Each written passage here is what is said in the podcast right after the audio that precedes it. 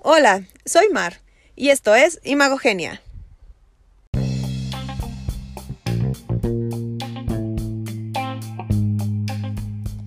Revocación de mandato. Parece inevitable hablar del tema después de que fuera tan baja la participación, pero no solo eso. Después de ver todas las reacciones exhibidas en redes sociales, con el gran humor sarcástico característico del mexicano, sin duda es el tema a seguir. Y es que este ejercicio era una excelente oportunidad para el presidente Andrés Manuel López Obrador, no solo de mostrar el músculo de su poder de convocatoria, y seamos honestos de su poder en general, sino sobre todo de hacer exactamente eso que tanto le apasiona, pero que no pudo hacer correctamente esta vez campaña. Si bien lo intentó, por ejemplo, cuando a menos de un mes del ejercicio democrático el Congreso aprobó una propuesta de Morena para que los dichos de los funcionarios públicos no sean considerados propaganda oficial y por lo tanto no aplicara la veda electoral de campaña o proceso de revocación, o con la puesta en marcha del Aeropuerto Internacional Felipe Ángeles que era necesaria para mostrar su labor y ante todo presumir al pueblo que uno de los proyectos más importantes de su administración estaba en pie. Lo cierto es que lo primero se aprobó muy cerca del proceso y el segundo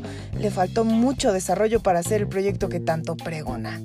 Aunada a esto, ciertamente tuvo algunas piedras en el camino, como nada más y nada menos que la casa gris de su hijo mayor José Ramón López Beltrán, tema que a la fecha sigue dando de qué hablar principalmente porque es el mismo presidente el que insiste en poner en agenda al periodista que encabezó la investigación, Carlos Loret de Mola, al solicitar su rendición de cuentas con el argumento de que es necesario para combatir la corrupción.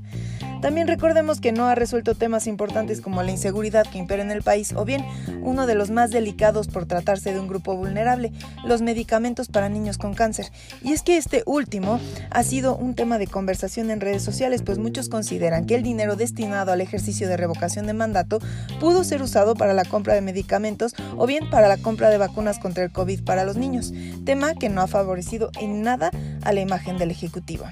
Sin embargo, AMLO se proclamó vencedor con el ejercicio del pasado 10 de abril porque de los más de 16.5 millones de personas que participaron en el proceso, casi el 92% quiere que siga en su cargo. Queda claro que no podía decirse perdedor, no está en su naturaleza, aunque sí quedó en evidencia que no tuvo el poder de convocatoria necesario para hacer que todos aquellos que supuestamente lo apoyan votaran, lo que inevitablemente refleja una fuerte pérdida a su imagen política y por ende a la de su partido. Y esto es tan cierto que la fotografía donde Morena celebra el éxito de su revocación de mandato proyecta los rostros desencajados de, los líderes que son la imagen del partido en sus diferentes ámbitos. Mientras tanto, la oposición celebra la derrota del presidente, que propiamente no es una derrota, pues seguramente ellos ven en el 82% del padrón que no fue a votar una oportunidad celosa de adeptos que convencer a su favor. Al final, siendo honestos, nadie ganó.